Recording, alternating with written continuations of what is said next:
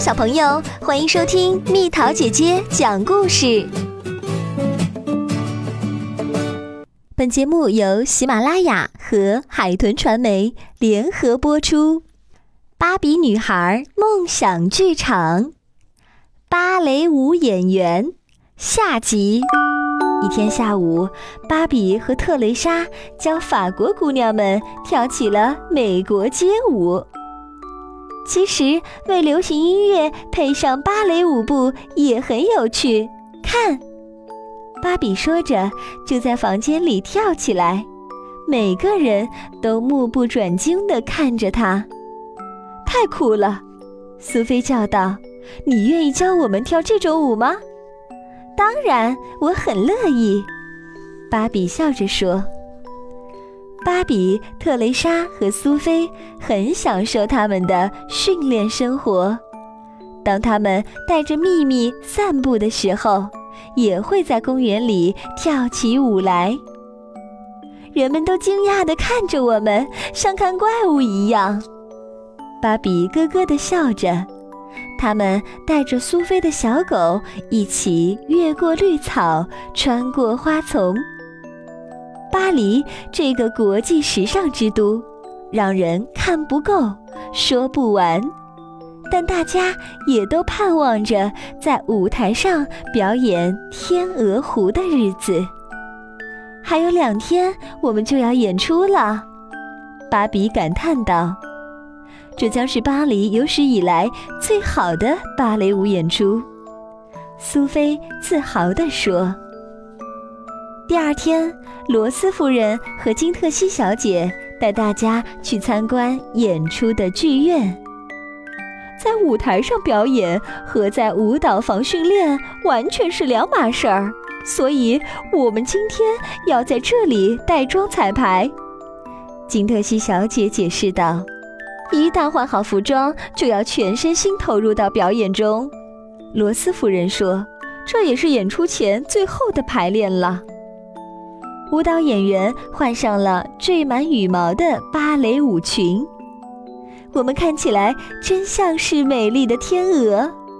芭比抖了抖舞裙上的羽毛，对朋友们说：“女孩们表演结束后，金特西小姐和罗斯夫人激动地鼓起掌来。哦，非常好！他们说，大家都很努力，演出非常精彩。”女孩们回到舞蹈学校，小心地把天鹅舞裙挂在了更衣室里。现在一切都准备好了，罗斯夫人说：“明天就是我们展现成绩的时候了。”在演出前还有最后一堂课，金特西小姐说：“所以我们明早还要到学校来，先上课，然后再去演出。”好了，祝大家今天做个美梦，预祝明天演出成功。第二天一早，女孩们便兴奋地起床了。终于要参加演出了，我真的很期待。特蕾莎说：“我们今天早点去舞蹈房吧。”芭比说：“在上课之前再练习一下。”好主意。苏菲说。很快，他们就带上包一起出门了。到了学校，他们先走进一间更衣室放包，但不一会儿，他们就听到一声尖叫：“天哪，灾难呐！”是罗斯夫人的声音。女孩们飞速跑到隔壁的更衣室，只见白色舞裙散落在地上，羽毛碎片飘在空中。天哪！我们的演出服！芭比惊呼，伴随几声狗叫，一个小脑袋从衣服堆里冒了出来，是秘密。他肯定又趁我不注意爬进了包里。苏菲不安地说：“他扯坏了演出服！”罗斯夫人喊道：“女孩们，快捉住他！”芭比、特蕾莎和苏菲在更衣室里追着秘密。顽皮的小狗却以为这是一场游戏，跑得更欢了。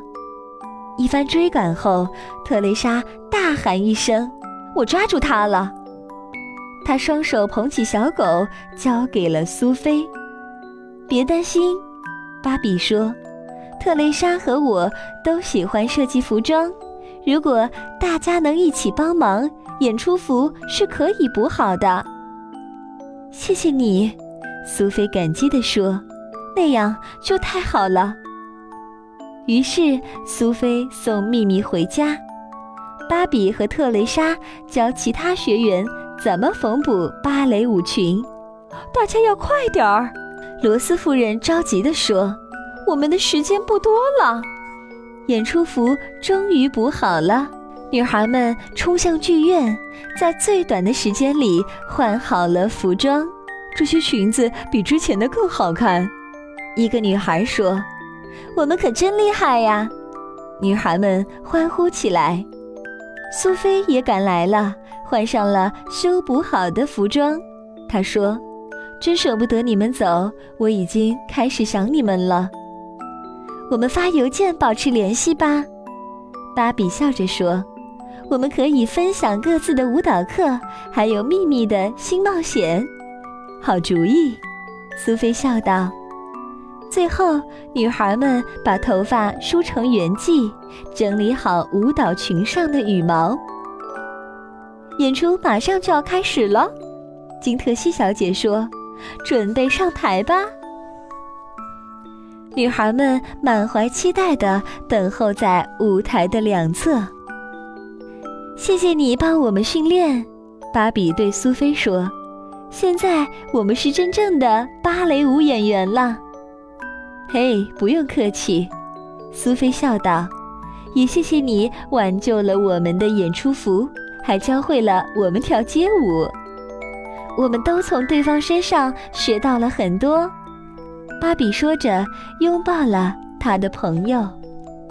终于，乐队奏出第一道音符，大幕徐徐拉开，芭蕾舞剧《天鹅湖》开始了。演员们穿着闪闪的演出服，旋转着来到舞台中央，跳起了优美的舞蹈。演出结束，观众的掌声经久不息。芭比开心地笑着，这次巴黎的芭蕾之行终于圆满结束了。伊莎贝拉和安娜的故事快讲完了。安娜的妈妈走进了花园，女孩们，你们准备好去上芭蕾课了吗？妈妈说：“准备好了，我们最喜欢跳芭蕾舞。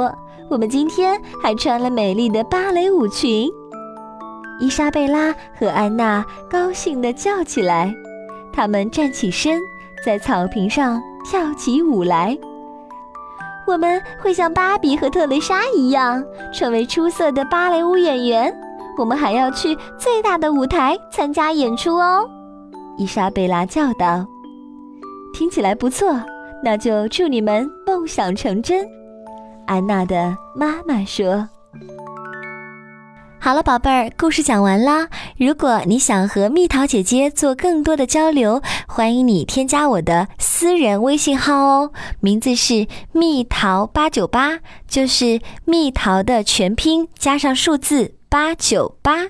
宝贝儿，如果你喜欢蜜桃姐姐，想和我做朋友，就关注我的微信公众号吧，名字是宝贝晚安。